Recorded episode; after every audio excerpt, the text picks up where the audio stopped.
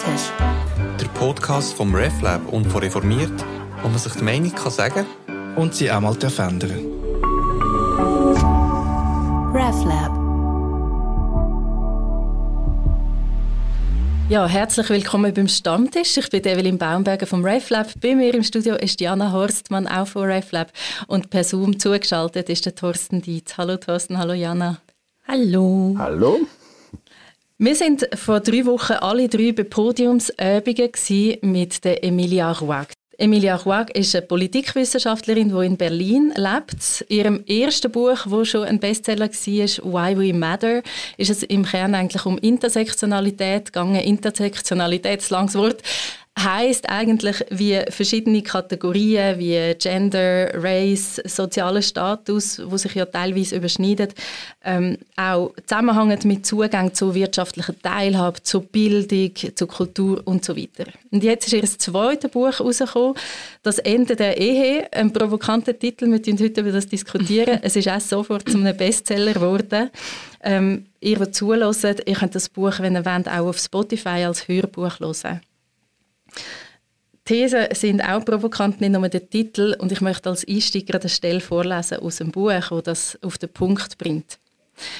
Das Ende der Ehe bedeutet, der Ungerechtigkeit schaffende institutionelle, gesetzliche und kulturelle Rahmen für bevorzugt heterosexuelle Paarbeziehungen wird abgeschafft. Dafür müssen wir die gesamte Gesellschaft radikal transformieren und nicht reformieren, denn die Ehe strukturiert die komplette wirtschaftliche und politische Organisation des Lebens. Soweit ein Ausschnitt aus dem Buch. Am Anfang, jetzt gerade müssen wir glaube ich, unseren Beziehungsstatus klären, unseren jeweiligen, dass wir wirklich transparent machen, woher dass wir diskutieren. Jana, was ist dein aktueller Beziehungsstatus? Äh, ich bin alleine. Thorsten? Ja, ich äh, bin verheiratet seit 23 Jahren. Wir haben drei Kinder, drei Töchter, die sind zwischen 12 und 19. Und ich bin seit mehreren Jahren in einer Beziehung, aber nicht verheiratet. Thorsten, 23 Jahre verheiratet. Was hat das mit dir gemacht, der Abend mit der Emilia Ruag, ihre zuzulassen, ihre These? Ja, das ist ganz witzig. Ich habe das Buch wahrgenommen, als es neu raus war und war erstmal voreingenommen und sagte mir, ja, seit ich verheiratet bin, schon viel länger, die Ehe wird alle paar Monate totgesagt und siehe, sie lebt. Und äh, dachte mir, eigentlich habe ich das schon sehr oft gehört. Ich weiß nicht, was das bringen soll. Vielleicht haben wir auch ganz andere Probleme in der Welt als die Ehe. Das war mein erster Eindruck. Und der zweite, am Schluss vom Abend? Der zweite war positiver, war differenzierter. Ich äh, habe mir das angehört, natürlich äh, das, das Buch und äh, Lesungen und wie sie auf Fragen reagiert hat. Ich glaube jetzt sehr viel besser zu verstehen, warum das nötig ist, warum es wichtig ist und äh, folge ihr am Ende äh, doch nicht ganz, aber ich biege später ab. Jana, wie hast es du wahrgenommen? Hast du das Buch, hast du sie kennt vorher? Ich habe sie nicht gekannt vorher. Ähm und ähm, habe aber schon viel Feministisches gelesen und auch viel in, in, in die Richtung. Ähm, und von daher passte das sozusagen so zu, meinen, zu meinen Interessen und zu dem, womit ich mich vorher auch schon durchaus beschäftigt habe. Ähm, ich fand den, den Abend sehr spannend. Ich habe ähm, einiges gehört, was ich vorher schon wusste oder wahrgenommen habe, ähm, habe aber auch neue Gedanken ähm, mitbekommen und äh, ja, ich glaube, äh, das haben wir jetzt, klang schon ein bisschen an, dass es natürlich sehr überspitzt formuliert ist, das Ende der Ehe. Und ähm, dass man das natürlich ein bisschen differenzierter beurteilen muss und dass sie das ja auch tut, sozusagen in ihrem Buch. Ähm, das war, glaube ich, von vornherein auch ein bisschen klar. So, genau. Aber ein paar neue Gedanken ähm, auch ähm, nochmal im Hinblick auf so Beziehungsformen und ähm, wie eigentlich Beziehungen ähm, auch bewertet werden, beziehungsweise ähm, ob es sozusagen bevorzugte Be Beziehungsformen gibt oder ob die Ehe sozusagen eine systematisch bevorzugte Beziehungsform ist. Ähm, solche Gedanken fand ich dann doch nochmal sehr spannend und gerade auch Du hast von ihrem ersten Buch ge gesprochen, wo es um Intersektionalität geht und da quasi auch nochmal den intersektionellen ähm, Teil in Bezug auf ähm, Ehe bzw. Paarbeziehungen nochmal mit ähm, zu berücksichtigen. Das fand ich auch nochmal ganz spannend. Kannst du kurz sagen, was du mit dem meinst, mit dem letzten Teil, Intersektionalität in Bezug auf Paarbeziehungen? Mm, also es geht bei Intersektionalität ja auch häufig um Mehrfachdiskriminierung und ähm, da hat sie, zumindest das hat sie, ähm, das schreibt sie auch in dem Buch, aber es hat sie an dem Abend bei der Lesung auch nochmal deutlich gemacht, dass eben so Machtstrukturen in Beziehungen nochmal verhärtet werden, wenn unterschiedliche Diskriminierungsformen zusammentreffen. Also wenn zum Beispiel ähm, ein, eine Black People of Color Person äh, mit einer weißen Person zum Beispiel in einer Beziehungsform ähm, ist, dann macht es einen Unterschied, als wenn es zwei weiße Personen sind oder zwei äh, Black People of Color zum Beispiel. Und dass ähm, da zum Beispiel sozusagen Race und ähm, aber auch äh, Geschlechtsidentität ähm, noch ähm, ja, etwas ausmacht in Bezug auf äh, Machtstrukturen innerhalb der Beziehung. Das ist auch eine von ihren Kernthesen, wo sie ähm, die, bei dieser Lesung, die ich war mit der Barbara Bleisch, hat sie sich gefragt, ähm, ja, haben Sie denn jetzt in Ihrer aktuellen Beziehung die Probleme nicht mehr? Und dann hat sie gesagt, nein, weil ich bin nicht mehr mit einem Mann zusammen. Sie ist mhm. jetzt mit einer Frau zusammen. Mhm. Und das ist ja auch eine von diesen Kernthesen, dass Ehe darum ähm, eben die Intersektionalität auch ähm, beinhaltet Disk Diskriminierung, weil Frauen in unserer Gesellschaft oder weiblich gelesene Personen immer noch gewisse ähm, Nachteile haben. Und wenn das nachher in einer Ehe zusammenkommt, zum Beispiel die klassische Rollenverteilung, und ich nehme an, das hat sie angesprochen, wo sie jetzt in einer Beziehung mit zwei Frauen, wo wie von vornherein nicht klar ist, wer fliegt ins Auto und wer ähm, macht Wäsche, oder so mhm. die Klassiker, ähm, wo man wie über Rollen neu kann verhandeln kann. Und das habe ich sehr mitgenommen, dass eben die Rollen nicht fix sein müssen und dass das eigentlich auch ähm, eine von ihren Kernforderungen ist, dass man eben nicht immer von weiblich und männlich, von dem Binären, von dieser klaren Rollenteilung ausgeht, sondern dass ganz individuell, wenn mehrere Personen zusammenkommen, ähm, sei das in einer Liebesbeziehung oder in einer Freundschaft, neu verhandeln. Thorsten, hast du das auch so aufgenommen? Oder was sind so Teile, die du mitgenommen hast? Also was ich mitgenommen habe bei ihr ist ähm, die Beobachtung, auf der einen Seite tun wir so, als wäre alles immer gerechter und gleicher und ebenbürtiger und das ganze Rechtssystem äh, verkörpert das ja immer stärker. Aber auf der anderen Seite ist die Diskrepanz ähm, kaum verbessert. Frauen leiden viel, viel stärker an Altersarmut, an äh, allen möglichen Risiken, an Karrierekillern und Stops. Das ist äh, sehr, sehr stark so nach wie vor. Und was ich bei ihr auch ähm, spannend fand, dass sie auf dieses innere Muster bei vielen Frauen zu sprechen kommt, diese Sehnsucht nach der romantischen Erlösung durch die mhm. Paarbeziehung was ähm, ein sehr schädlicher Pfad ist, ein sehr süßes Gift, wo ähm, die Warnschilder vergessen werden. So, und dass sie die aufrichtet, das fand ich so auch nochmal spannend sind natürlich Beobachtungen, die alle schon ein bisschen länger sind, aber das bringt sie wirklich gut zusammen. Ja, und natürlich die intersektionale Perspektive, habt ihr gesagt, genau. Das finde ich eigentlich sogar ihre besondere Stärke, dass sie das auch sehr glaubhaft und anschaulich erzählen kann. Es gibt so viele Themen, wo sie anschneidet. Wir haben uns geeinigt auf einige wenige Fokus-Schwerpunkte. Was ich spannend finde, ist, dass ihr Buch im Untertitel heißt «Für eine Revolution der Liebe». Also es geht nicht darum, dass sie Beziehungen oder Paarbeziehungen abschaffen Es geht auch nicht darum, dass Leute, die äh, glücklich verheiratet sind, ähm, sich sollen jetzt trennen oder dass alle Ehen geschieden werden und so weiter. Sondern es geht auch um die Idealisierung von der romantischen Ehe und Liebesehe. Das ist ja sowieso ein neues Konstrukt. Mhm. Jana, was denkst du über das? Ist das überhaupt noch erstrebenswert für eine Feministin in unserer Zeit? also, hm, gute Frage. Also ich glaube für mich nicht. So ganz, ganz persönlich, ganz ehrlich. Ähm, Warum nicht? Weil genau das, was, was du auch oder was wir vorhin schon kurz angesprochen haben, weil ich viel zu viel auch Angst davor hätte, in so heteronormative Beziehungsstrukturen zu fallen. Ähm, ich bin, ich glaube, ich bin schon relativ reflektiert im Umgang damit und auch sensibilisiert darauf. Und trotzdem hätte ich Angst davor, in solche, solche heteronormativen Beziehungsstrukturen zu fallen, ähm, weil ich es eben auch in meinem Umfeld von von, von reflektierten und sensibilisierten Personen trotzdem mitbekomme. Also, dass, dass diese Idealisierung der Liebesbeziehung, der einen Liebesbeziehung, die da ist, ähm, und die auch möglichst lange hält. Also eine, das sagt sie auch, glaube ich, eine gute Liebesbeziehung ist immer die, die ein Leben lang halten muss. Und das ist dann auch die wertvollste Liebesbeziehung mhm. sozusagen, die man hat. Ähm, davor, davor habe ich Angst, beziehungsweise das möchte ich eigentlich auch nicht für mich. Ähm, ich bin so dankbar für, für meine freundschaftlichen Beziehungen, die ich habe, für Beziehungen, in denen ich mich viel weiterentwickelt habe, vielleicht als in anderen Liebesbeziehungen, die ich hatte. Und auch ähm, Liebesbeziehungen, die vielleicht nicht so lange gedauert haben und mich trotzdem unglaublich geprägt haben. Also einfach die, die Vielfalt der verschiedenen Liebesbeziehungen, ähm, die haben mich persönlich als Mensch schon, schon so geprägt, ähm, und mich schon so mich weiterentwickeln lassen, dass ich das Gefühl hätte, wenn irgendwie ich ähm, ja, eine, mit einer idealisierten Vorstellung in eine Beziehung gehe, dass das dann auch was mit mir als Person macht und vielleicht dazu führt, ähm, ja, dass ich, dass ich gar nicht so sehr ich sein kann, wie ich es vielleicht vorher war, beziehungsweise ähm, dass ich meine, auch meine Bedürfnisse auf eine Person zentriere, was natürlich auch der Person überhaupt nicht gerecht wird. Das spricht sie ja auch an, dass das irgendwie ein, ein Problem ist, auf jeden Fall.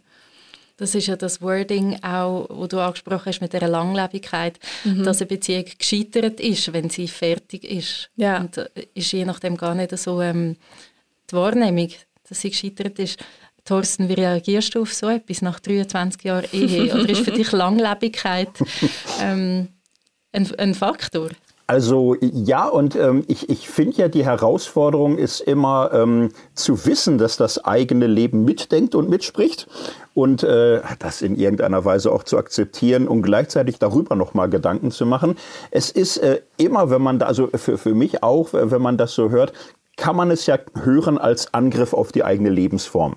Oder ich könnte mich jetzt so unter Druck gesetzt fühlen, mich rechtfertigen zu müssen, dass ich kein schlechter Mensch bin und dass manche doch auch glücklich werden. Ja, und das ist aber irgendwie auch langweilig. So, also ich versuche mal halb neben meine eigene ähm, ja, Geschichte zu treten.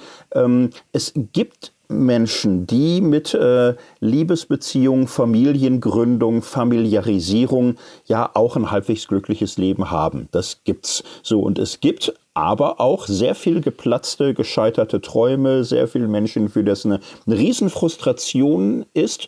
Und ich glaube, es gibt aber auch viele dazwischen. Und ich, ich sage mal so, ich denke, verheiratete, familiarisierte Menschen, sollten das einfach mal sehr gut hören, was Jana gesagt hat. Ähm, gerade für Männer gibt es so eine Art Falle, dass sie in der Ehebeziehung oder in der Familienbeziehung sich quasi eine Komplettabdeckung ihrer emotionalen, sozialen äh, Sehnsüchte wünschen das ist oft nicht ganz gut. So, also es gibt äh, dann irgendwann ist man Witwer, verwitwet und ist komplett unfähig, überhaupt ein eigenes Leben zu führen. So, oder mhm. erwartet voneinander mehr als realistisch oder wohltuend ist. Also ich lese Emilia Roark auch als Reflexionsangebot für verheiratete, familiarisierte Menschen. Ähm, erwartet ihr voneinander zu viel? Äh, versäumt ihr etwas? Seid ihr zu absorbiert von dieser ganzen Ehe-Familienkiste, selbst wenn sie schön ist, so und könnte Leben bunter und reicher sein? Denn die Kleinfamilie, in der wir oft stecken heutzutage, ist ja auch modern. Das ist ja auch nicht ewig und biblisch und, und überhaupt. Das ist ja ein modernes Konstrukt des 19. Jahrhunderts letztlich. Also ich höre das, versuche es positiv zu hören als Anfrage, die mir weiterhilft. Obwohl sie ja dann sagt, es geht ja nicht, ähm, in dem Zitat, das ich vorgelesen habe, es geht nicht um die Reformation von der Ehe, sondern um die Transformation von der ganzen Gesellschaft. Also es geht ihr nicht um Details, sondern es geht wirklich um, eine, um das System. Also dass ähm, zum Beispiel ähm, durch die Besteuerung, wo es ja in der Schweiz die Heiratsstrafe gibt, also Ehepaare werden höher besteuert, das ist, anders, das ist anscheinend anders als in Deutschland, mhm. wo Ehepaare steuerlich besser gestellt sind. Mhm. Ähm, das ist ein Unterschied.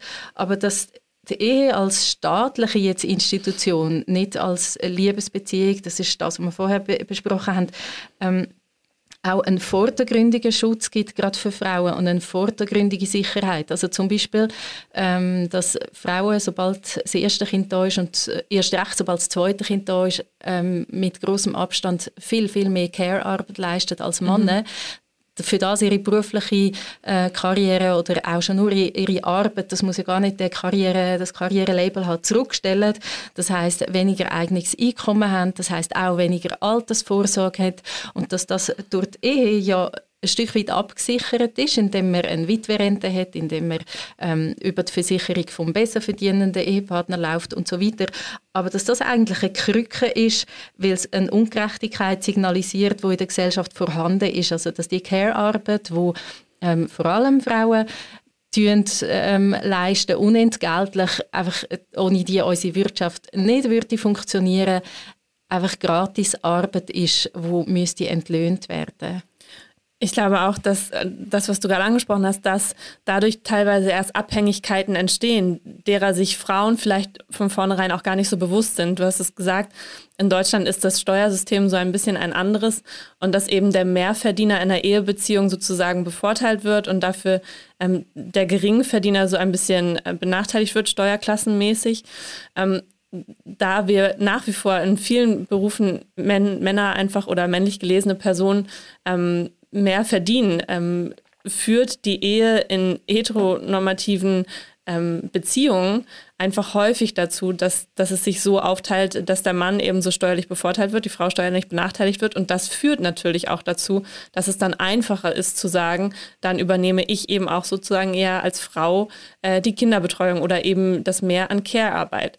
Und dadurch entsteht schon relativ früh ein Ungleichgewicht und auch eine Abhängigkeit, auch später bei sowas wie Witwenrente oder ähnlichem, ähm, die sich Personen, die in einer nicht ehelichen Gemeinschaft leben, in dem Sinne vielleicht gar nicht machen müssen, weil da vielleicht mehr Eigenverantwortung, um das mal so zu formulieren, mehr Eigenverantwortung am Anfang da ist, weil ähm, da mehr ja, Selbstverantwortlichkeit auch später für, äh, für die Rente oder ähnliches von Anfang an mitgedacht werden muss. Ja, weil man nicht mit dem rechnet und genau. das gar nicht in die Abhängigkeit hineinkommt. Genau. Mhm.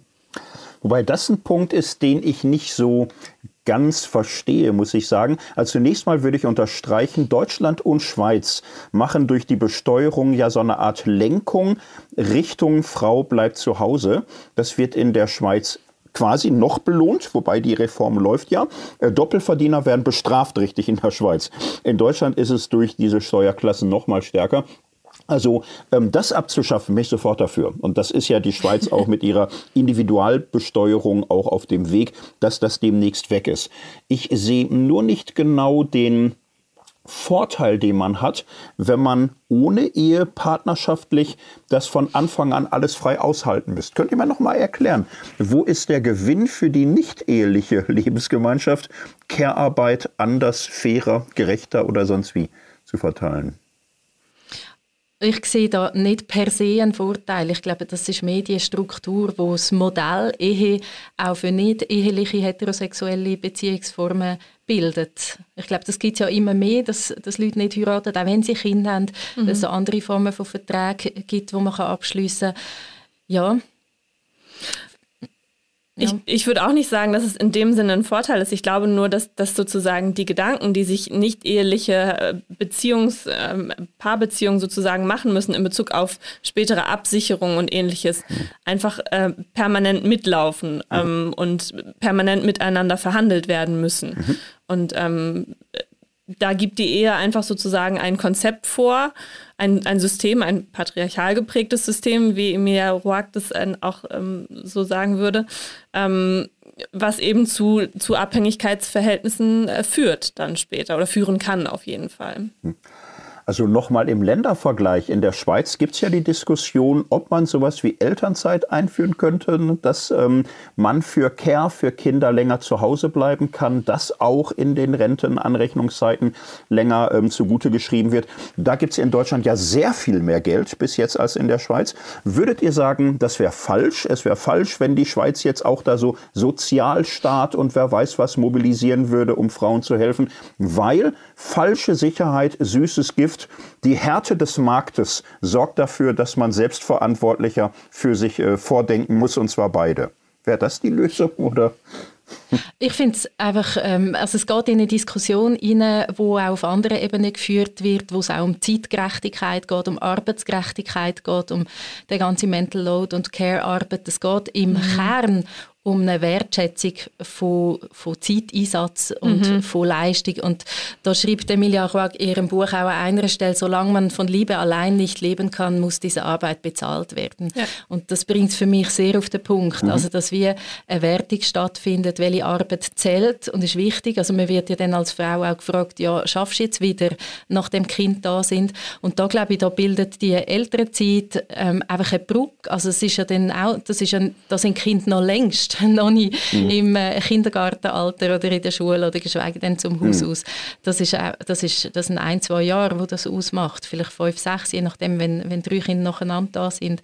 Aber von dem ist ja die Diskussion noch nicht geführt, sondern mhm. es geht wirklich darum, welche Arbeit wird wertgeschätzt und zwar nicht nur ähm, idealisiert in dieser Mutterrolle, die Mutter bleibt daheim, opfert sich auf für Kind und mhm. ich rede jetzt, wir reden ganz generell in diesem Podcast jetzt immer noch sehr viel von diesen binären Stereotypen ja. aus, Mutter, Vater, aber auch Frau, Mann, ähm, einfach als Zwischenbemerkung, uns ist bewusst, dass das nicht so ist, aber äh, die Diskussion ist so zugespitzt oder auf die heteronormative Rollenverteilung. Mhm. Ähm, ja.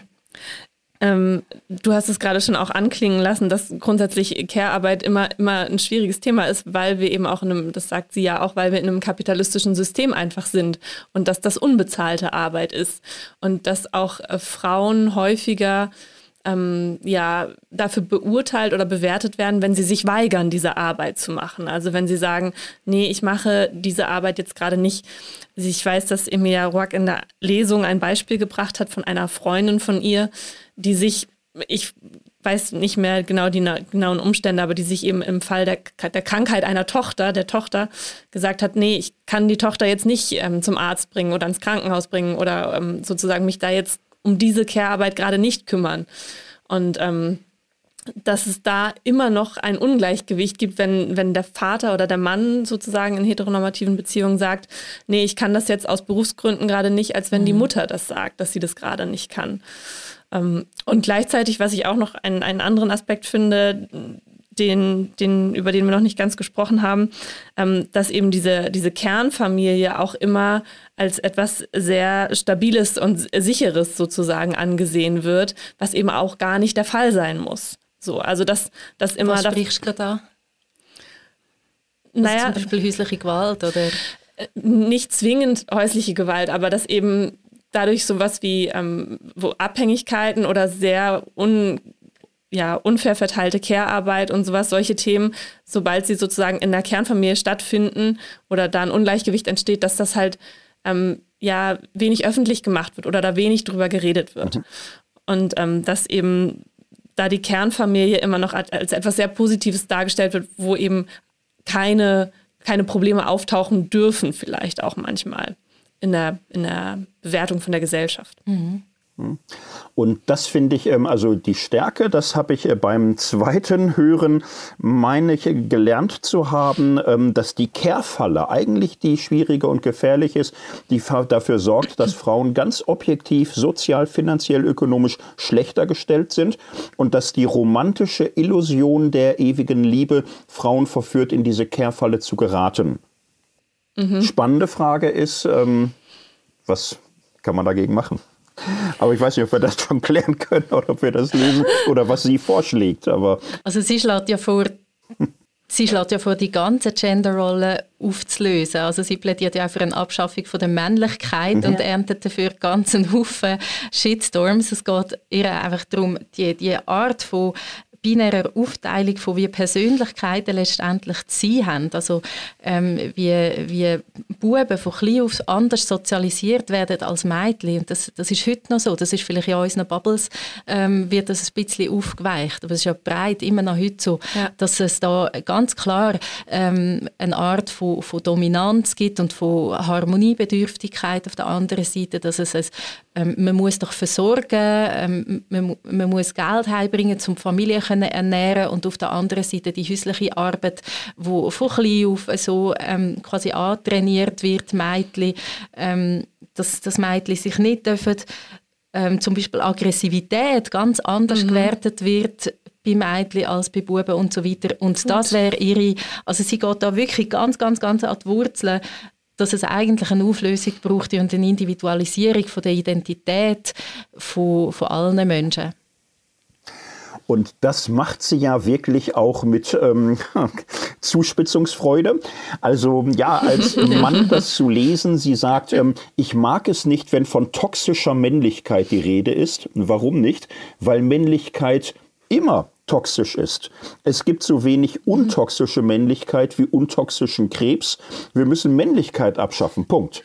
Aber das ist Aber das Zitat nicht von ihr. Das zitiert sie ja selber ja. und relativiert es nachher auch. Also das sie relativiert es, genau. Sie sagt, das, das meine ich gar nicht gegen Männer. Nicht genau. gegen Männer bin ich. Muss gegen, ich habe das dann auch gelesen. Aber man kann das Zitat ja isolieren.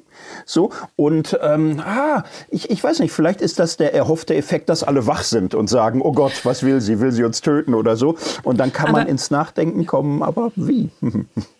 Aber ich, ich würde es sogar ausweiten. Also ich glaube, es geht ihr natürlich um, um kulturell und soziokulturell zugeschriebene, ähm, zugeschriebene Dinge in Bezug auf Männlichkeit. Und ich würde genauso sagen, ähm, dass auch jede Form von äh, soziokulturell geprägter Weiblichkeit toxisch ja. ist. Ja, also ähm, genauso wie, wie, wie ähm, Männer ähm, gelernt haben, kompetitiv zu sein und ähm, ähm, Macht sich anzueignen und ähm, einen Druck in Bezug auf Verantwortung gegenüber einer Familie zum Beispiel verspüren, ist ja genauso dieser Druck ähm, auf, auf mir zum Beispiel, könnte ich mir vorstellen, wenn ich in einer ja, in einer Beziehung oder einer Familie leben würde, dass ich dann den Druck hätte, mich um eben Care-Arbeit zu kümmern und eben bestimmten äh, Zuschreibungen zu entsprechen, die eben besonders weiblich sind zum Beispiel. Also in dem Sinne ist, glaube ich, ähm, jede Form von starker Identifizierung mit äh, Männlichkeitsstereotypen oder Weiblichkeitsstereotypen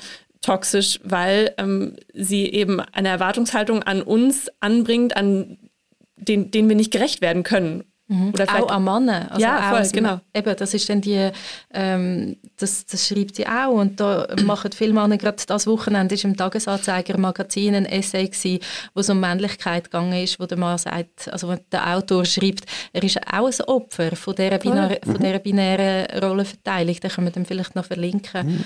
in den Notizen. Aber jetzt wüsste ich gern von euch, ähm, ist es nicht vielleicht doch arg pessimistisch? Also ich habe, ich bin über 50, ich habe viele Menschen der älteren Generation vor Augen. Da war Care-Arbeit bei Männern null. Die gingen nicht in die Küche, die haben kein Kind gewickelt, die haben kein Kind getröstet, null. Das kenne ich jetzt in meiner Generation quasi schon nicht mehr, bei Jüngeren überhaupt nicht mehr. Und ich habe so ein bisschen das Gefühl, sie spitzt es manchmal so zu, als wären alle Veränderungen der letzten 50 Jahre eigentlich gar nicht geschehen. Ist das nicht auch ein bisschen hart gegenüber denen, die seit Jahrzehnten da sich angestrengt haben, was zu verändern? Und ich finde ein bisschen, was ist schon passiert. Ja, ich glaube, so, so Bücher sind immer Thesen, die ja nie so heiß gegessen werden, wie sie gekocht mhm. werden.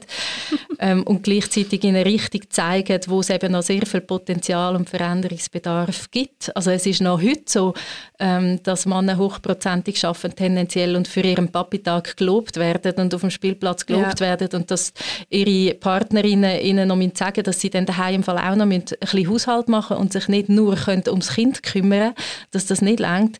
Ähm, das ist doch heute noch so. Und das ist in meinen sehr emanzipierten Bubbles heute noch so. Das ist auch meine Erfahrung. Wenn ich mit Kindern was mache, werde ich gelobt. Wenn meine Frau was macht, normal. Und, voilà, und das genau. ist äh, der Frontverlauf heute. Ja, aber immerhin, ne? immerhin. Dann würde ich sagen, müsste es weitergehen. Also, aber ja, ich, ich glaube, sie meint es irgendwie so und vielleicht ist das äh, strategisch geschickt, so Hallo-Wach-Effekte immer wieder mal reinzubauen in die Kritik. Ist doch gut. Man muss ja dazu aber sagen, dass Hallo Wach ja begrenzt ist. Also du bist anscheinend einer von den wenigen Männern bei dieser Lesung, Thorsten. also viele waren es auf jeden Fall nicht. Also ja. Thorsten und ich waren, waren gemeinsam bei der Lesung und viele waren es nicht. Ich hätte jetzt so gesagt, ja, 80-20 oder sowas ja. oder 85-15 ja. oder so. Ist in Bern ähnlich ja. Also ich würde so sehen, ich hatte jetzt auch keine Angst, ich fand es auch gut und so, ich fand es ganz schön. Zum Glück. Ich hatte ein bisschen Gefühl, es geht jetzt aber auch um Mobilisierung. Es geht um Mobilisierung äh, so vom Grundgefühl her. Viele Frauen sind nicht wütend genug erstens und viele Frauen zweitens tun sich nicht genug zusammen. Ähm, das Unglück, die Ungerechtigkeit wird privatisiert, jede leidet für sich daran. Es sind aber strukturelle Probleme und darum mhm. müssen wir wütender werden und wir müssen gemeinsamer auftreten und wir brauchen ein äh, Frauen-Wir was ähm, dieses patriarchalische Grundmuster als bleibende Gefahr für uns anerkennt. Und ja, das akzeptiere ich. Das finde ich echt ganz gut. Ich hatte für ich mich immer die Frage, wie kriegen wir die ja. Männer ins Spiel? So, weil ein bisschen genau. sind wir auch das mhm. Problem. Ne? Hm. also darum würde ich es gerne erweitern. Es braucht nicht ein Frauen-Wir, sondern ein Wir ganz generell, oder? weil die Ungerechtigkeiten so, so systemisch sind. Ähm, ich würde gerne noch den Bogen schlagen zu der Theologie. Wir, sind, äh, also zum Fazit machen von dem ersten Teil. Ähm, wir sehen sehr gute Punkte in dem Buch von Emilia Roig und ihren Thesen, aber auch kritische Punkte. Und was ich jetzt spannend wäre, wäre zu diskutieren, ähm, die Ehe ist ja eine kirchliche Kernkompetenz und eine kirchliche Kerninstitution. und etwas, wo heute noch bei vielen Leuten, die Kirchenmitglieder sind, aber eigentlich ähm, nicht wahnsinnig ähm, sich mit der Kirche verbunden fühlen, trotzdem, wenn geheiratet wird, dann gehen sehr viele von ihnen immer noch mhm. in die Kirche. Und wenn wir jetzt in dem Podcast über das Ende der Ehe reden, äh, dann ist das für die Kirche je nachdem sogar existenziell. Oder? Und ähm, Darum würde mich noch wundern, noch mit euch zu diskutieren. Ich bin ja noch mit im Theologiestudium, ihr seid beide abgeschlossen bzw. promoviert und alles. Ähm, was, was kann man denn von der Ehe, ähm, kann man da in die Bibel schauen und etwas ableiten daraus? Was, was macht die Bibel, was machen die, die christlichen Grundlagen da für einen Fall in dieser Diskussion? Thorsten, möchtest du erst oder soll ich? du bist auf dem Sprung, mach mal. Ach, äh, also ich glaube, also du hast ja gerade angesprochen, dass für viele, für viele Paare das noch total wichtig ist, irgendwie ähm, sozusagen sich nochmal mit der Kirche zu verbinden, gerade wenn es um die Eheschließung geht. Ich glaube, das, das rührt einfach daher, dass die Menschen das Bedürfnis haben, Lebensumbrüche zu gestalten. Und eine, eine Ehe einzugehen, ist für viele eben nochmal so ein Umbruch, nochmal eine Veränderung. Auch der Paarbeziehung. Ganz egal, wie, viel, wie viele Jahre die jetzt vorher vielleicht ähm, ja schon, schon miteinander als Paar gelebt haben, ähm, verändert sozusagen die Ehe für viele eben doch nochmal die, die Beziehung, vielleicht auch weil danach dann noch ein Kind kommt oder weil ein Umzug damit einhergeht, wie auch immer. Und ich glaube, dass ähm, das Bedürfnis ist einfach, diesen Umbruch zu gestalten. Und ich glaube aber, das fällt nicht weg für die Kirche, sondern ich glaube, dass es für die Kirche nach wie vor die Aufgabe ist, ähm, ja, diese, diese Lebensumbrüche, diese Lebensgestaltungssituation zu gestalten. Und ähm, eine Trauung ist da einfach ein, ein geschichtlich gewachsenes Ritual, was sich aber total verändern kann. Also was ähm, ja, was eben auch den Menschen, die das wünschen, entsprechend angepasst wird oder ähm, dass auch Menschen ähm, gesegnet werden können oder eine Trauung, eine trauungsähnliche Zeremonie bekommen können, ähm, die jetzt nicht verheiratet sind und die trotzdem in einer Paarbeziehung leben oder auch, ähm, dass Rituale geschaffen werden für, für Freundschaften, für Menschen, die sich einfach mit einer Freundin, mit einem Freund so verbunden fühlen, dass sie sagen, du begleitest mich jetzt schon so viele Jahre in meinem Leben mhm. und ich möchte gerne, ähm, dass die Kirche, weil mir mein Glaube wichtig ist, ein, ein Ritual für uns schafft, dass, dass unsere Freundschaft gesegnet wird. Ich, Mega schön eigentlich. Voll, total. Und ähm, ich sehe, dass da noch bestimmt noch nicht flächendeckend und noch nicht ausreichend genug, aber dass da ganz viele Ideen auf dem, auf dem Weg sind, dass es ähm, auch an, an Tagen wie Valentinstag Segensfeiern gibt für Menschen in Beziehungen, ganz egal ob Liebesbeziehungen oder freundschaftlichen Beziehungen oder, oder auch familiären Beziehungen, also auch Schwestern oder, oder Brüder miteinander oder eine Mutter und eine Tochter, die sagen, ähm, wir möchten unsere Beziehung segnen lassen. Und dass es da auf jeden Fall Entwicklung gibt und dass das eine Aufgabe der Kirche ist, die sie nach wie vor wahrnimmt und jetzt aber eben einfach ähm, vielleicht ein bisschen anders und offener und neuer denken muss. Aber ähm, genau, sie ist auf dem Weg und entspricht damit vielleicht auch einfach dem, was tatsächlich biblisch schon angelegt ist, weil wenn wir jetzt in die Bibel schauen, dann sehen wir da ganz, ganz viele Liebesbeziehungen von Menschen zueinander, die überhaupt nichts mit Ehe zu tun haben müssen. Also sei es äh, Ruth und Noomi, die ähm, miteinander in einer Schwiegermutter-Schwiegertochter ähm, sind und miteinander ganz viel, ganz viel erleben und ganz viel durchmachen oder ähm, ja, David und Jonathan, erste Beziehungsform, wo man sagt, das, das könnte eine homosexuelle Beziehung gewesen sein. Ähm, ja, also so von bis oder auch das hohe Lied der Liebe, wo zwei Menschen einfach eine sexuelle Beziehung miteinander haben, ähm, wo man nicht genau weiß, ähm, wie sich das weiterentwickelt hat oder dass das jetzt irgendwie eine eheliche Beziehung sein muss. Also ich glaube, die Bibel zeigt uns ganz viele Formen von zwischenmenschlichen Beziehungen, die alle ihren Wert haben und die alle wichtig wertzuschätzen sind und ähm, dass wir das kirchlich vielleicht auch noch mal ein bisschen mehr aufnehmen und eben in angepassten Segensritualen ähm, ja weiter weiter ausbauen können. Da bin ich äh, total für.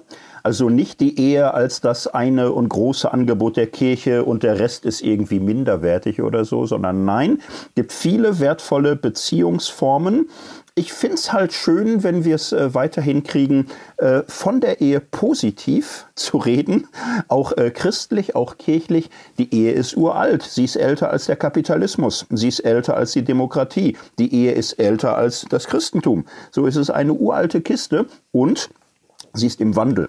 Sie kann verändert werden. Wenn wir in der Bibel gucken, allein zehn Gebote, du sollst nicht begehren deines nächsten Frau, Haus, Rind, Vieh, Knecht und alles, was dein Nächster hat. Also die Idee, dass die Frau Besitz eines Mannes ist, das lehnen wir komplett ab und da sind wir auch komplett raus.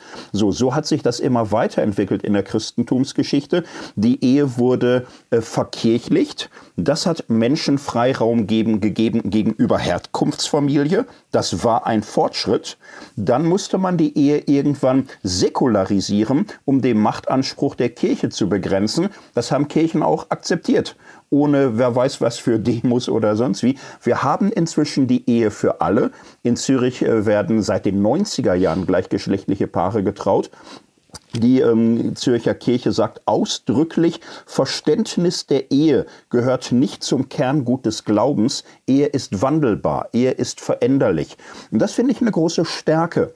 Das würde ich auch ein bisschen kritisch sagen bei Emilia Roark. Sie essentialisiert Ehe sehr stark, als wäre das immer so das Gleiche und Gefährliche und sonst wie. Ich sehe da mehr Wandel und wir sollten das Beste draus machen. Ich finde das anspruchsvoller, aber sinnvoller. Abschaffen ist leicht, verbessern ist manchmal schwerer. Das geht mir jetzt aber ein bisschen schnell, Thorsten. Weil, ähm, also ich habe auch, als ich in die Bibel geschaut habe, beziehungsweise noch einen Bibelex-Artikel über Ehe gelesen habe, ist mir auch aufgefallen, dass mit Frau als Besitz, also es gibt ja zum Beispiel im hebräischen Text, es gibt, oder in der, in der biblischen hebräischen Sprache gibt es gar kein Wort für Ehe, sondern die Frau, die Ehefrau, ähm, ist die Besessene, die Be also die Besitzte, der Ehemann ist der ähm, Besitzer also das ist so klar strukturiert und dass das nicht mehr so ist, ähm, erscheint uns heute so selbstverständlich. Aber in der Schweiz hat bis, ähm, bis Ende des 20. Jahrhunderts der Mann noch ein Einverständnis geben, dass die Frau arbeiten darf, ein eigenes Konto eröffnen. Äh, wir haben in der Schweiz Frauenstimmrecht erst seit 1971, das ist 50 Jahre her. Ähm, ich glaube, sich jetzt einfach mit diesen Veränderungen und auch die Öffnung zur Ehe für alle ist in den letzten zehn Jahren passiert, ähm, dass wir uns jetzt einfach mit diesen Öffnungen schmücken und sagen, das ist ja alles gut, verkennt wie, dass da eine Dynamik drin war in den letzten 100 Jahren, wo man nicht, in meiner Ansicht, wo man nicht einfach für selbstverständlich nehmen, auch theologisch nicht, ähm, dass das jetzt einfach so weitergeht. Also da geht gerade im, ähm, im amerikanischen Raum, was Gleichberechtigung mhm. und auch Selbstbestimmungsrecht von Frauen angeht, geht da im Moment so viel Gegenläufiges, dass ich da sehr vorsichtig wäre, ähm, da zu sagen, die Ehe ist schon im Grunde genommen auch theologisch gesehen wandelbar angelegt und man, die hat sich in einer gleichbleibenden Dynamik in den letzten 2000 Jahren geändert. Das ist schlicht nicht so. Und was ich auch noch dem hinzufügen würde, dieses, dass, dass ähm, eine Ehe sozusagen so emotional aufgeladen ist, das haben wir auch noch gar nicht so lange. Also ich glaube, so die emotionale oder die, die Ehe als Liebesbeziehung, ähm, glaube ich, so die letzten 70, 80 Jahre maximal. Also das ist, das ist nichts, was vor 300 Jahren schon so war. Ähm, zumindest so flächendeckend, wie es momentan häufig gelebt wird. Und das ist das, was sie auch nochmal anspricht, dieses ähm, diese Liebesheirat und diese emotionale Verbundenheit, dass das im Bezug mit Abhängigkeit eben ganz, ganz schnell zu schlechten Machtdynamiken führen kann. Und dass man da eben in Bezug auf Liebesheirat einfach viel, viel sensibler sein muss als, keine Ahnung, noch meine, meine Großeltern, die einfach eine Nutzehe geführt haben und, und so quasi auch das Leben einfach miteinander gestaltet haben. Und das ist auch innerchristlich interessant. Also das, was konservative Christinnen heute betreiben in den USA oder in Russland oder sonst wie. Also so eine Sehnsucht zurück zur biblischen Ehe, zur christlichen Ehe als der normativen Ordnung für alle ist ja eigentlich ähm, eine Illusion, die im 18., 19. Jahrhundert entsteht und erst im 20. Jahrhundert für viele greifbar wird. In der Bibel finden wir gar nicht diese Idee romantischer Liebesheirat, kommt da einfach nicht vor. Da hat Paulus überhaupt keine Ahnung von. Und, Im ähm, Gegenteil, er sagt ja sogar, man soll ehelos bleiben. Ja, genau. Also das sich deutlich zu machen, Seite. wie wandelbar offenbar Ehe ist, finde ich eigentlich schon befreiend. So, und auch eine Chance für mancherlei, ja, und für manche ist es auch ein Schrecken. Offenbar gibt es ja die Sehnsucht rückwärts. Also das Stichwort Backlash ist seit 30 Jahren in der Welt. Die großen Sprünge nach vorne der 60er, 70er Jahre haben vielen Angst gemacht. Und weltweit haben wir im Grunde ein Erstarken rechtskonservativer, reaktionärer Sehnsüchte, die zurück wollen in eine ideale Vergangenheit, die es so nie gegeben hat, ist aber leider real. Und das passt ja aber auch zu, so ein bisschen zu dem, was, was, äh, worüber wir schon kurz gesprochen haben, dass dieser Gedanke, dass eine Beziehung nur, wenn sie ganz, ganz lange andauert, auch eine wichtige Bedeutung hat, passt ein bisschen zu dem, was du gesagt hast, Thorsten. Mhm. Nämlich, dass sozusagen die Beziehung, wenn sie sich wandelt und auch wenn die Ehe sozusagen sich verändert, ähm, oder Veränderungen innerhalb der Ehe bestehen, dass sie dann nochmal wertvoller oder wichtiger sind oder eine mhm. höhere Bedeutung erlangen, weil sie möglichst lange andauern ähm, und eben innerhalb der Ehe sich auch Dinge verändern dürfen. Eben Aber, nicht als Status quo-Erhaltung, sondern als Zusammenwachsen oder? und zusammen ja, sich weiterentwickeln. Genau. Aber das würde ja vielleicht auch bedeuten, dass sich sozusagen auch die emotionale Verbundenheit zueinander verändern darf und dass es auch eine Ehe geben darf, wo deutlich ist, ähm, wir lieben einander irgendwann vielleicht nur noch auf einer freundschaftlichen Art und Weise. Und da sich dann frei zu machen, das zu bewerten von außen oder dass das anders gewertet wird, wenn sich eine, eine Ehe so dahingehend entwickelt zum Beispiel. Ich glaube, das ist noch eine sehr, sehr große Herausforderung für unsere Zeit.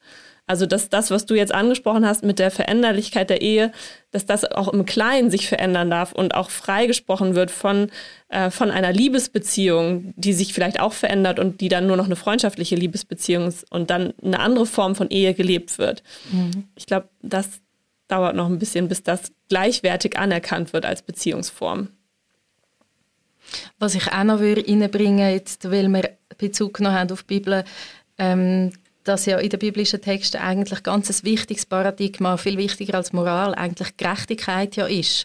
Und ähm, Emilia Roy stellt am Anfang von ihrem Buch ein Zitat von der Bell Hooks, von der feministischen Autorin, wo sehr ähnliche Sachen schon vor 20, 30 Jahren gefordert hat, wo heißt ähm, Liebe ist nichts ohne Gerechtigkeit. Und das finde ich mega schön und das wäre von mir aus auch etwas, wo man sich könnte als Chile oder als Christinnen dafür viel mehr einsetzen, sei es jetzt Gerechtigkeit innerhalb von einer ähm, staatlich geregelten Ehe oder Gerechtigkeit innerhalb von Freundschaften oder von Arbeitsbeziehungen und so weiter.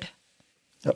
Und äh, da sehe ich die große Aufgabe. Im Moment haben Männer ganz klar Privilegien, also völlig klar, und haben vieles selbstverständlicher, weil sie in eine Kultur hineinwachsen, in der sie das Normal sind. Die Norm, die Neutralität.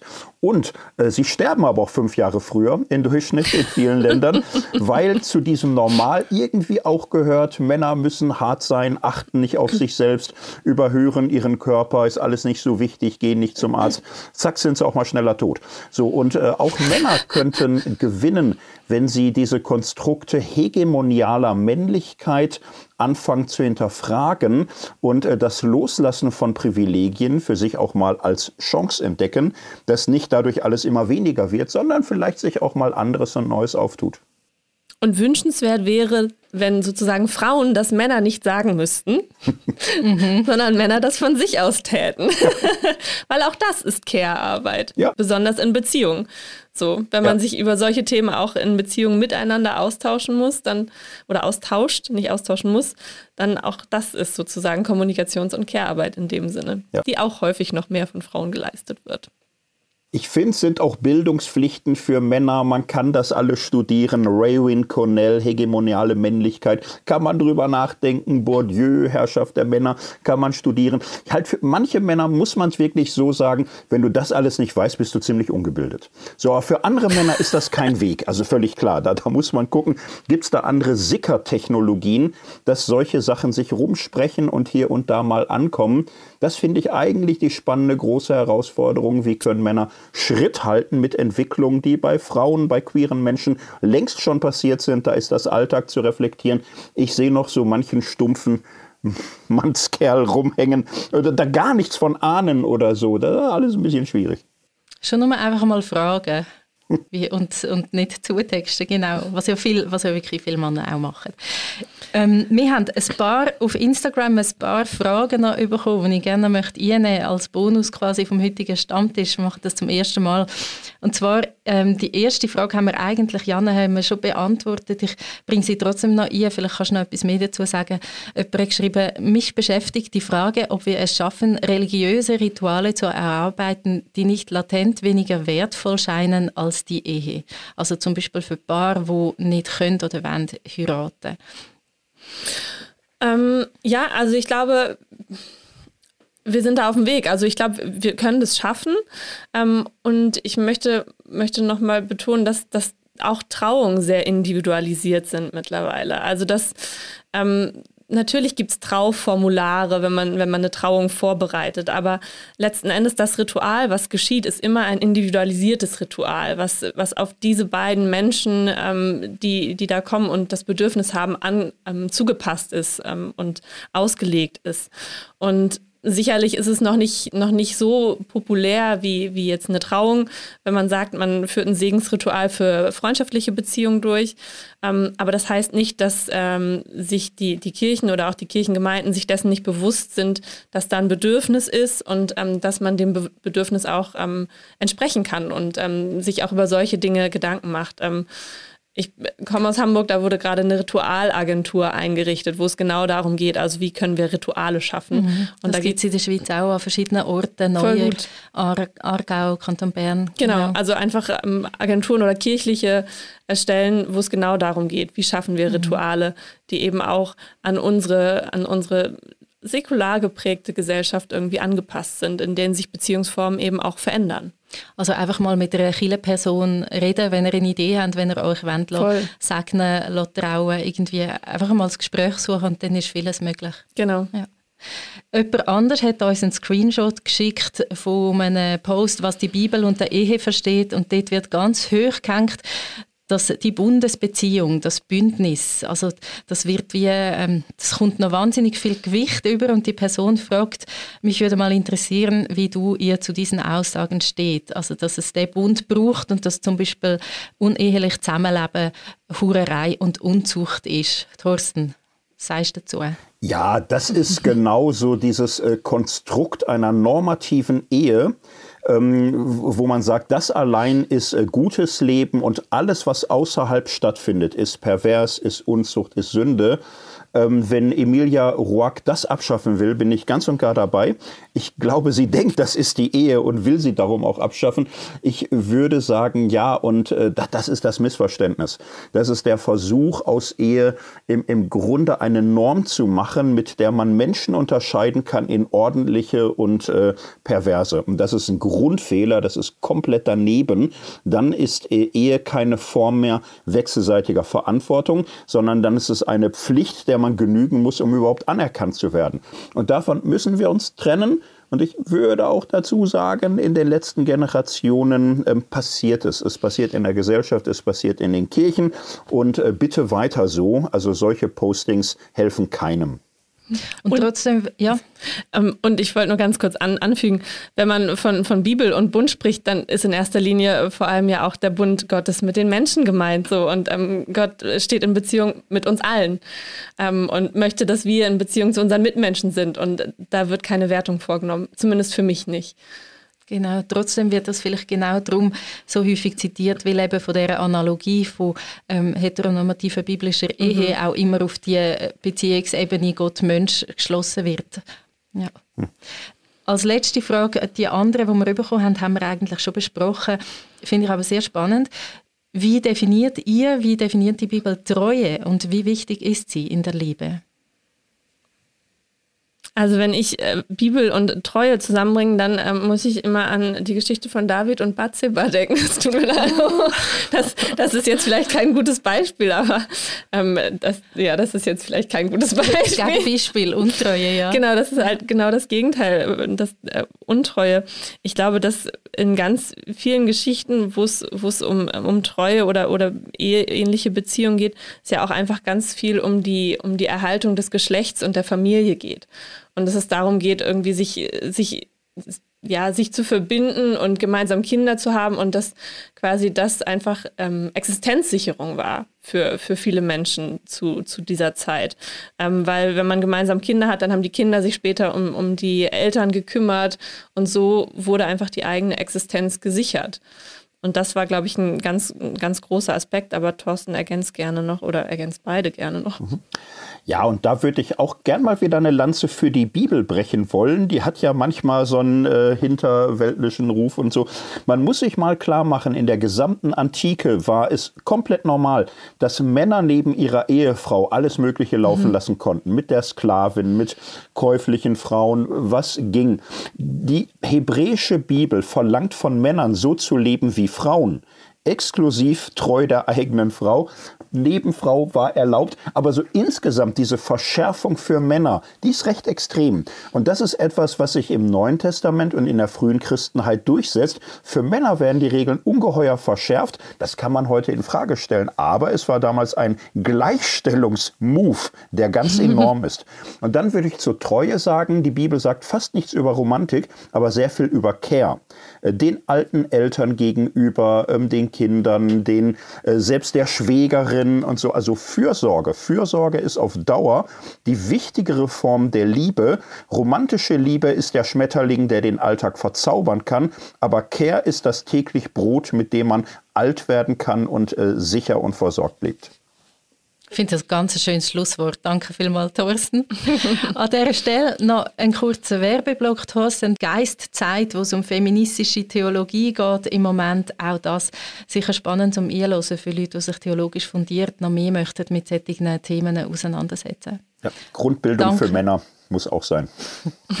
Danke vielmals fürs Gespräch. Es mega spannend gefunden. Falls ihr, zulassen möchtet, mitdiskutieren, dann könnt ihr das machen. Schickt uns ein Mail an contact.reflab.ch oder kommentiert auf unseren sozialen Plattformen. Und sonst bis nächste Woche wieder im Stammtisch. Tschüss Vielen zusammen. Vielen Dank. Tschüss. Dankeschön. Tschüss.